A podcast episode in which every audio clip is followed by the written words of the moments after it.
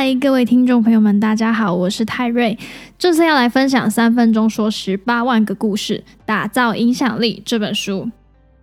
你会想说，三分钟有可能讲这么多故事吗？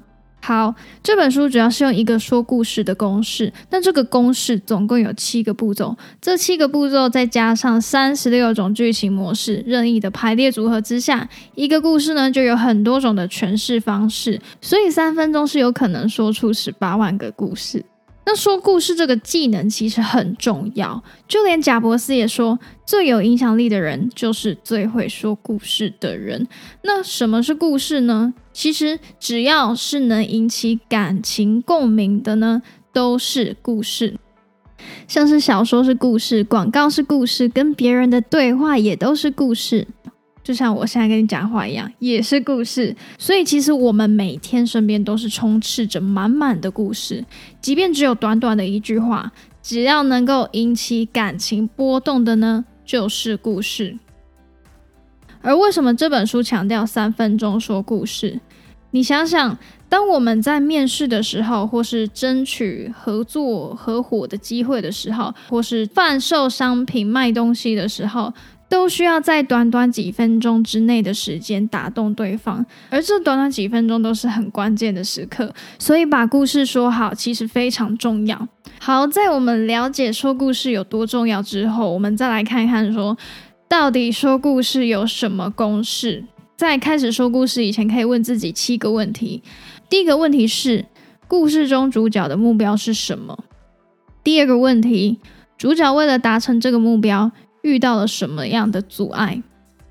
第三个问题，因为这个阻碍，主角做了什么样的努力？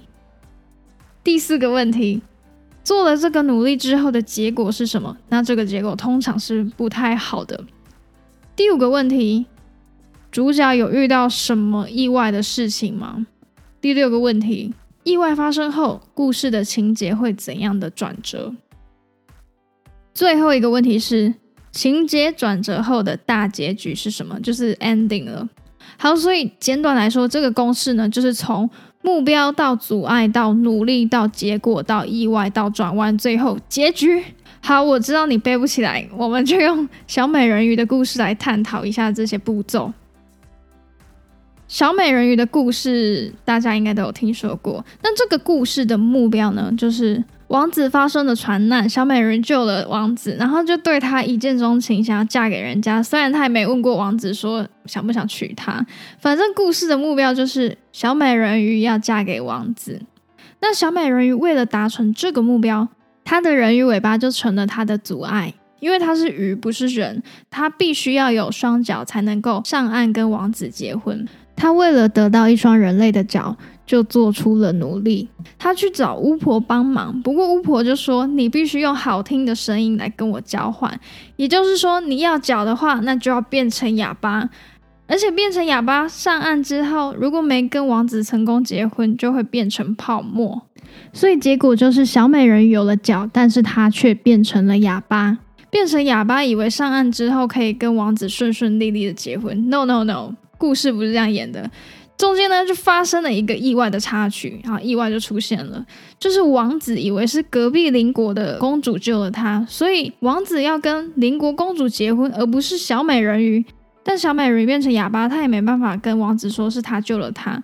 那这个意外发生之后，故事呢就开始有了转折，转折就是。小美人鱼她姐妹看不下去，她为了一个男人落魄成这样子，他们就去求巫婆，巫婆就给她了一把匕首，只要用这把匕首刺向王子的心脏，小美人鱼就会活下来，不会变成泡沫。那这边就峰回路转啦，小美人鱼趁王子在睡觉的时候，高高举起匕首准备刺向他的时候，他就内心很挣扎。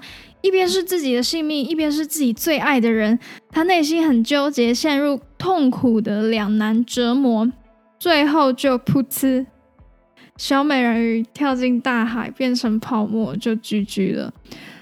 好，就是 ending 了。好，以上小美人鱼的故事是不是非常符合说故事公式的结构？小美人鱼是安徒生脍炙人口的其中一则故事而已。除了小美人鱼之外，还有丑小鸭、卖火柴的小女孩、国王的新衣、这些故事都广为流传，而这些故事刚好都符合说故事公式。由此可见，说一个好故事是可以套用公式来学习的。根据分析，所有好的故事几乎都逃离不了这个说故事公式。这七个步骤可以任意的排列组合，每一种组合都可以讲出一个完整的故事，甚至是更好的故事。而作者也在书中提到，没有没故事的人，只有不会说故事的人。所以你不妨也可以试试这个说故事的公式，来讲一个自己的故事。OK，今天分享就到这边，谢谢大家收听，我是泰瑞，欢迎订阅我的 Podcast 或是追踪泰瑞说书的 IG，我们下次再见，拜拜。